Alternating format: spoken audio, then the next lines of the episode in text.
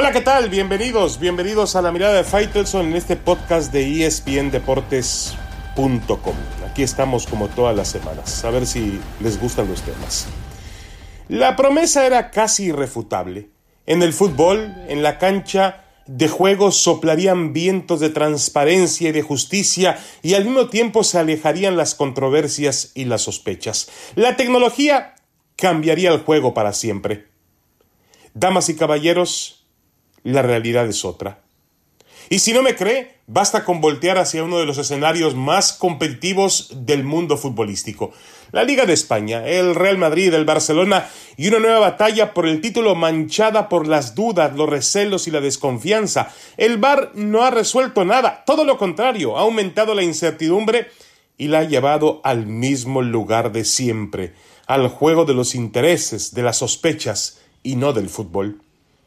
Y el problema principal radica en que con tecnología o sin ella, al final se trata del infalible criterio humano, el que decide si ese pisotón es un penalti, si este otro no lo es, si aquello debe interpretarse como una mano o si el fuera de juego es pasivo o termina afectando directamente en la resolución de la jugada. El Real Madrid ha estado bajo la lupa en las últimas semanas. Ha ganado puntos en momentos decisivos del torneo bajo el misterio y la sospecha del dictamen arbitral. El tema se confunde entre la profunda pasión, la gran polarización y también los intereses que existen entre los dos clubes más importantes de España y dos de los más importantes del mundo del fútbol. El Barcelona ha acusado directamente. En la mejor liga del mundo el VAR no está a la altura es poco equitativo y parece que siempre favorece al mismo, ha dicho el presidente del Barcelona, Josep María Bartomeu. Desde la Casa Blanca, la de Valdebebas, ha llegado la respuesta, primero a través de Sidán, el entrenador del Madrid. Estoy cansado que se diga que ganamos por los árbitros. El VAR ha quedado al descubierto, ha sido desbordado por las críticas y ha perdido credibilidad, pero no es la tecnología la que ha fallado o ha vuelto a fallar. Ha sido otra vez el criterio de los jueces al momento de revisar una jugada o también al momento de decidir que no hay que revisar esa jugada. Ha sido también un razonamiento dispar en jugadas que parecen cortadas por el mismo patrón. En medio de ello, hay que decirlo, una lucha frenética entre dos clubes que invierten millones y millones de euros para buscar el título de su liga doméstica. Hay una declaración por ahí del eh, presidente de, la Liga Española, el señor Javier Tebas, que parece muy clara, dice Tebas, hay que mejorarlo. No podemos estar ajenos a la polémica. Se están viendo fallos clamorosos y se está entrando en, está, se está entrando en demasiadas jugadas. Eso dice el presidente de la Liga Española sobre el videoarbitraje en España.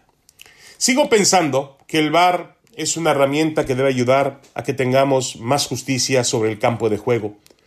El problema es que debemos entender que el VAR solo es un instrumento de asistencia y que el ser humano, en este caso el árbitro, tendrá que tomar una determinación final.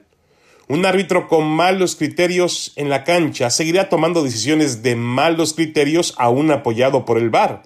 Y lo que es todavía más grave, un árbitro o un sistema lleno de intereses o propenso a la corrupción, el fútbol lo es, es capaz de seguir tomando decisiones sospechosas a pesar de la presencia de la tecnología.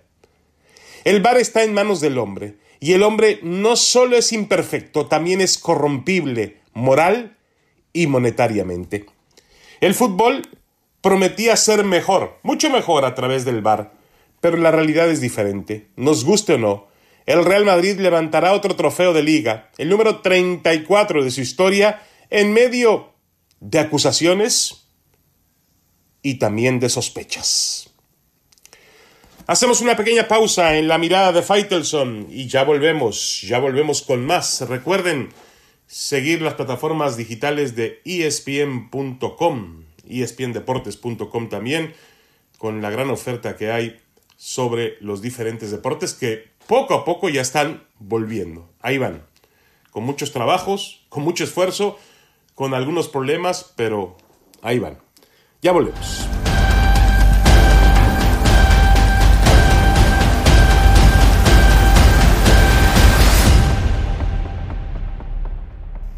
Regresamos a la mirada de Faitelson en este podcast de espndeportes.com.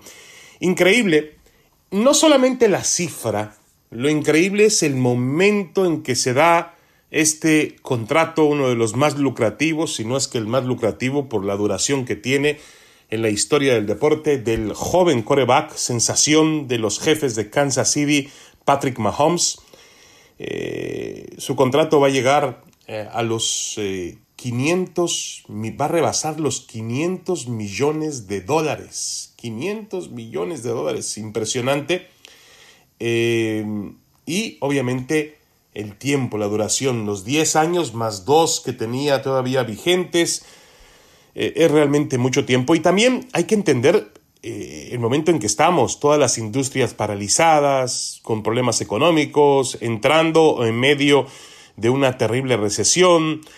Eh, la decisión que han tomado los jefes y la NFL de darle este contrato obviamente obedece a las grandes condiciones que tiene el atleta, a lo que ha mostrado sobre el campo de juego, que de acuerdo con los expertos le convierte ya en un coreback estrella a sus 24 años, ganador del Super Bowl en enero pasado, febrero, sobre el equipo de, de San Francisco, eh, y, lo que puede además ofrecer hacia el futuro.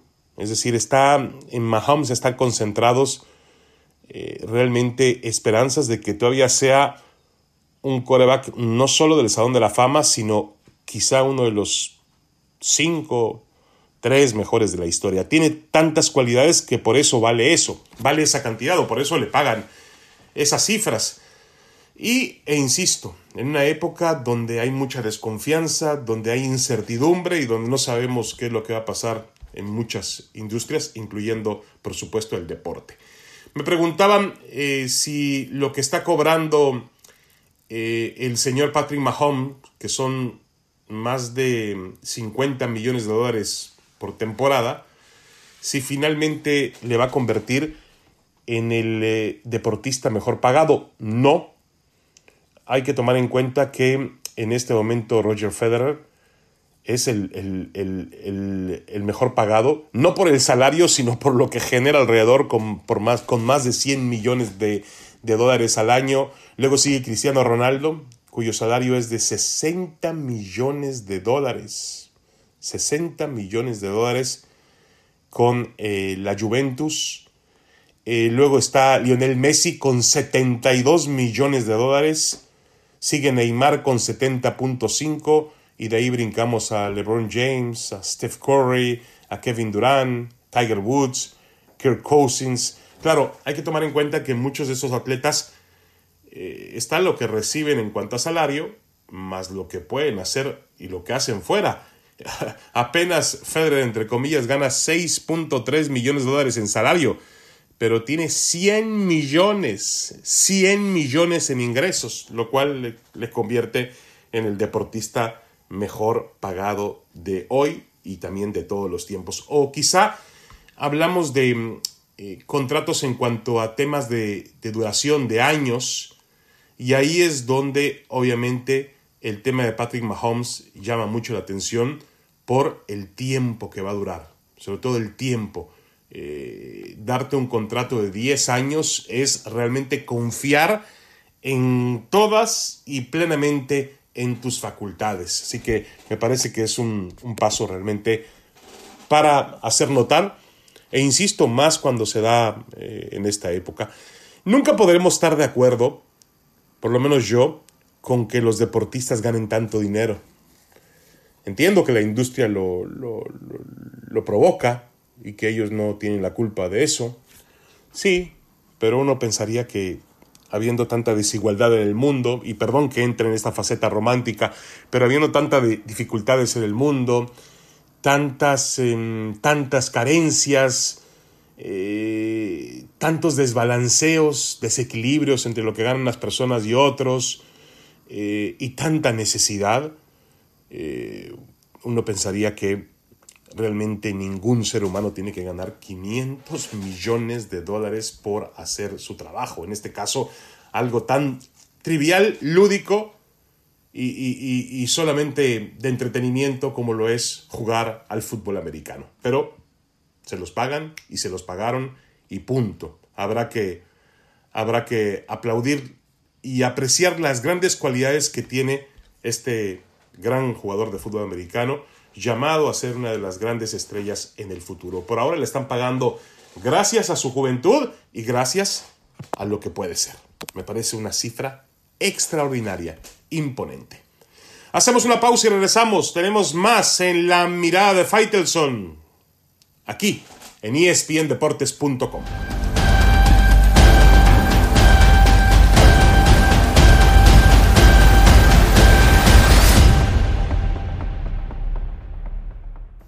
Regresamos a la mirada de Faitelson a través de espndeportes.com.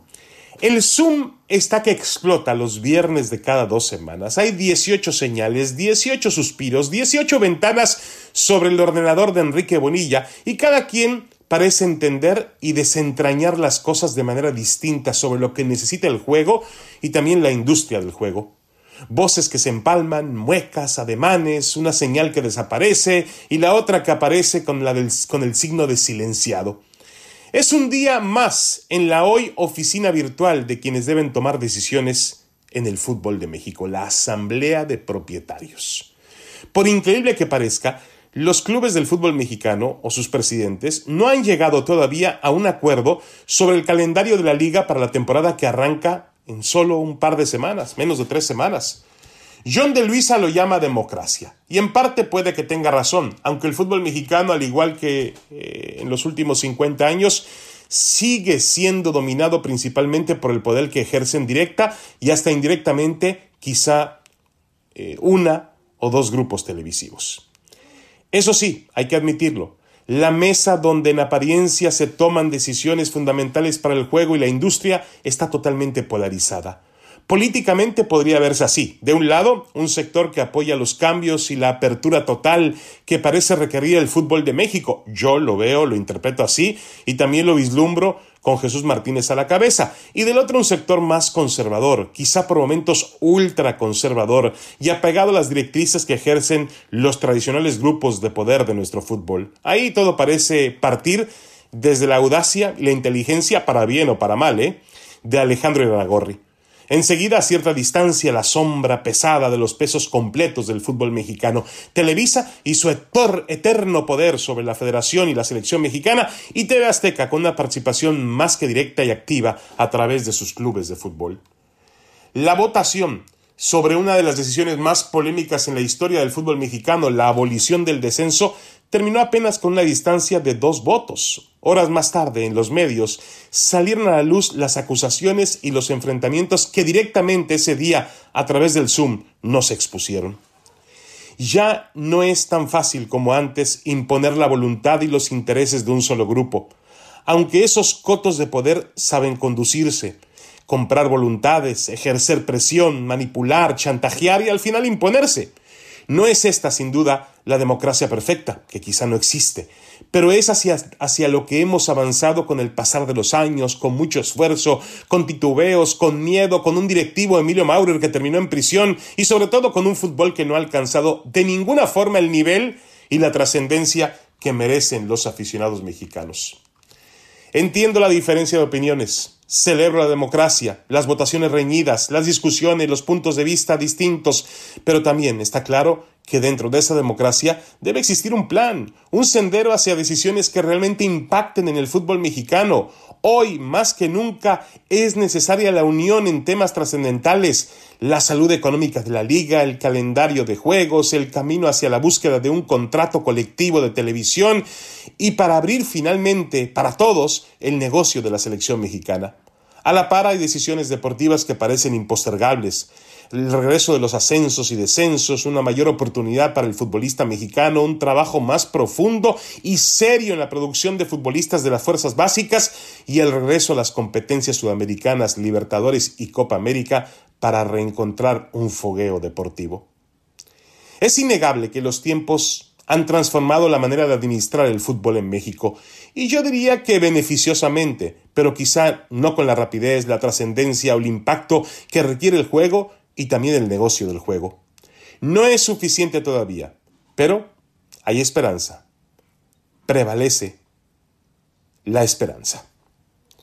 Muchas gracias, muchas gracias a todos por ser parte de este podcast de espndeportes.com. Los espero la próxima semana con temas muy, muy interesantes para todos ustedes. Reciban un abrazo, un saludo. Hasta pronto.